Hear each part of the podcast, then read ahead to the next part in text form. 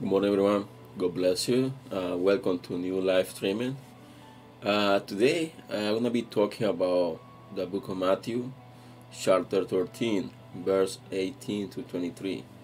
Uh, last week, um, Sunday, we were talking about the parable of the sower, and we we're talking about like uh, the the sea, that's the word of God and uh, today we're trying to to go to the the parable of the sower, but explain it. So we gotta remember uh, this: um, Jesus was getting ready the disciples, you know, for the kingdom God, for the work. So he was teaching them everything about the kingdom, and um, something we gotta remember is this: like uh, there's some kind of like a mystery stuff, like. Uh, was given only to to disciples. Because they were you know the selected one who were gonna be working for the kingdom of God. So we gotta find out like uh, in different chapters when Jesus explained them like uh, when they're alone they start you know teaching parables but the disciple explained them everything. Why? Because they were the selected one and um, Jesus was working not only on their knowledge, he was working, you know, on everything, the mind, you know, the way they think, you know, the way they were supposed to be working. So, going to the the Bible, and uh, the verse uh, 18 starts like this: said, "Therefore, hear the parable of the sower. When anyone hears the word of the kingdom and does not understand it, then the wicked one comes and snatches away what was sown in the earth. This is he who received seed by the wayside. So he's trying to explain like uh, what's happening in the, the people, what happened in the person who listen the word of God, who listen, you know, the good news. But you're gonna be talking about like what kind of her. We, we call like a what kind of like a ground. He's talking now like about what kind of her. So what's the position or what was inside the people who listen the word of God. So everybody think different. Everybody got like a different opinions about different things, and uh, the same way like uh, everybody feel different. And uh, to go forward uh, to God, it's not only about feeling. It's about like a, you know, decision. Why you trying to, why you decide to do, why you decide like uh, to let God do in your life. So, the Bible starting like this, and like uh, anyone who hears the word kingdom and don't understand it, then the wicked comes. What that means, like uh, the wicked one comes and snatch away. That means like. Uh, God says something to you, but you don't understand it, they might be like an enemy, they might be like a, a situation, it might be like a, maybe someone who says something different, like a, like what God has said to you. And then the word like you receive from God is, is you know is getting away because you didn't understand it. And why you didn't understand it because you heard wasn't ready. You were not ready to understand the word of God that's why like uh, I always try to say this like uh, we gotta keep like a communication with God. We gotta make like a you know those um how to say that you know close way you know to get into in conversation with God. We gotta pray. We need to be like a our time like a, you know meditating the word of God. That way like when God talk to us about something, so we understand that word. And uh, verse 19 said, like, well, sorry, the verse 20 said, But he who received the seed on stony places, this is he who hears the word and immediately receive it with joy. So it took my attention because it's saying like uh, who received the, the seed on the stony places. And he make a comparison. It's like uh, this is he who hears the word and immediately receives it with joy. Uh, what kind of people is this? It's the people's like uh, they go by feeling, they go by emotion, because they were like uh, trying to asking God for like a word, asking God for like a for something, and like uh, when God talked to them, they received like a a word from God about like uh, what are they needing, and they receive the word of God with joy. Like uh, they, you know, they're happy. You know, they're like uh, they feel like uh, you know excited about like uh, what what they have received. But something happened. That the rest of the the verse says. Yet he has no roof in himself, but endures only for a while. For when tribulation or persecution arises because of the word, immediately he stumbles. And that's something we need to think about it. And uh, we see like a word of God. We need to receive it. We need to protect it. We need to put it in our heart and let it be there and protect it about anything you know around it about like um, a different word that came from somebody else about like a, a different opinion about like a, what we knew or what we think. That's what the bible said like a, but when the tribulation and the persecution arise because of the war and that's something we need to go deeper with this. When the bible saying like a, a persecution or tribulation is received because of the war. Let's explain this.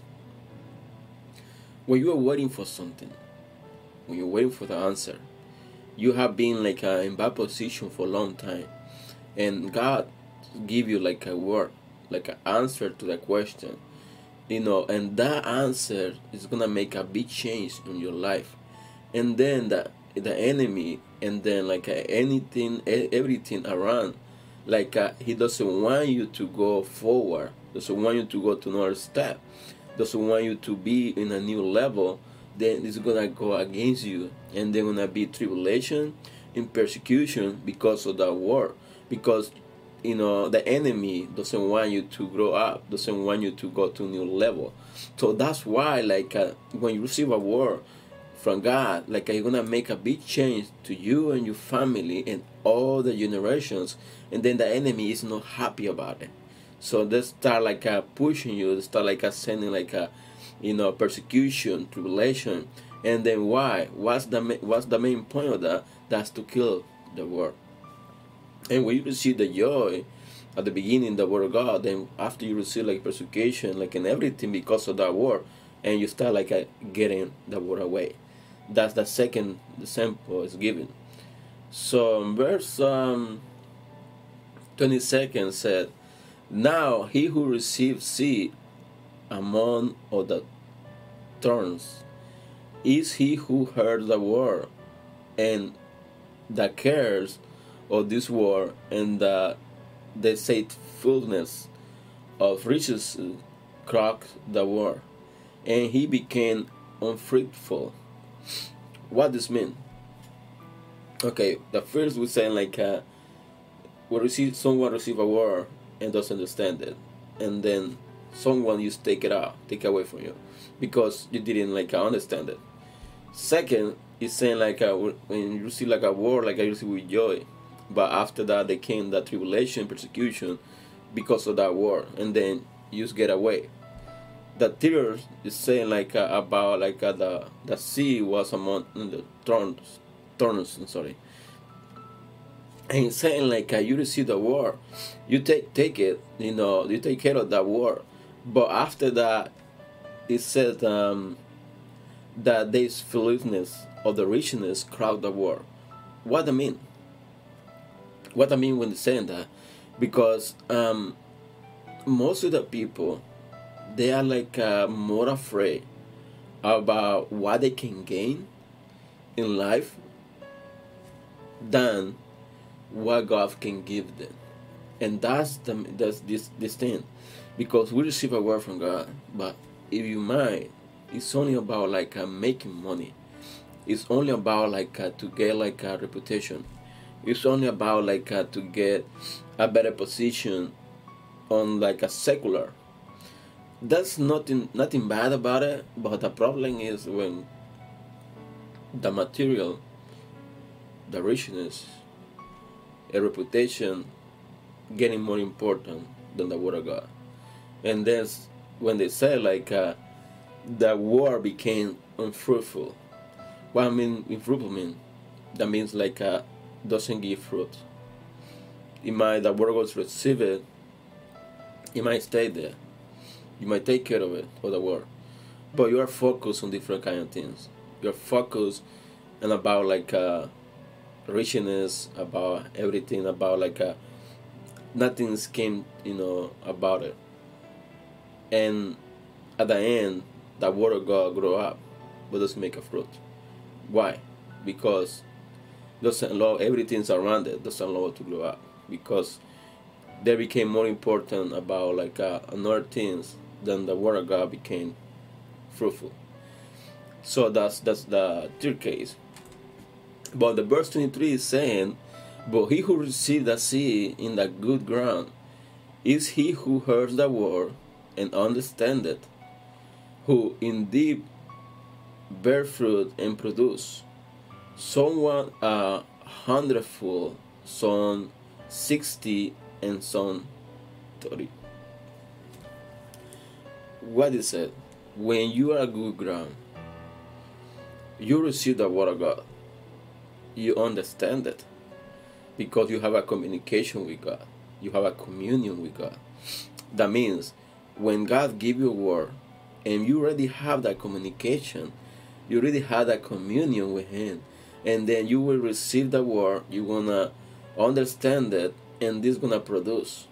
And the Bible saying like they're gonna produce like a son of a hundredfold, song at sixty, and song at thirty.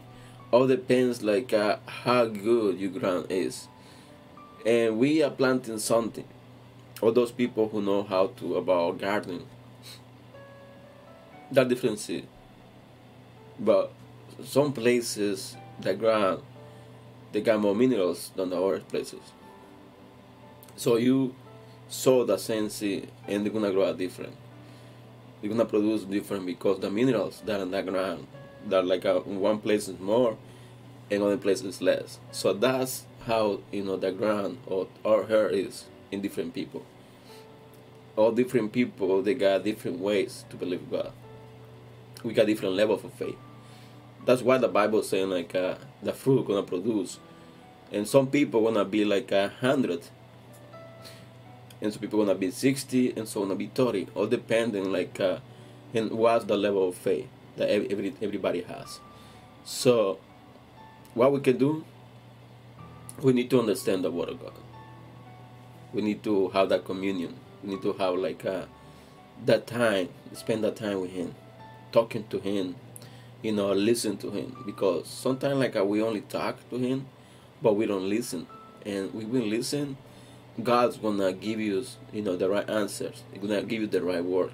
But you need to try to keep that communication with him, and let him do change what is inside us, and let him do his work. So this is the message for today, and uh, I hope have been blessed to you. Uh, ask you to to share this video ask you to, you know, to follow the channel. If that's the case, subscribe to the channel, and uh, see you tomorrow with a new live streaming. Um, and uh, I hope you can enjoy the rest of the day, and have a wonderful day. And God bless you. So see you next time.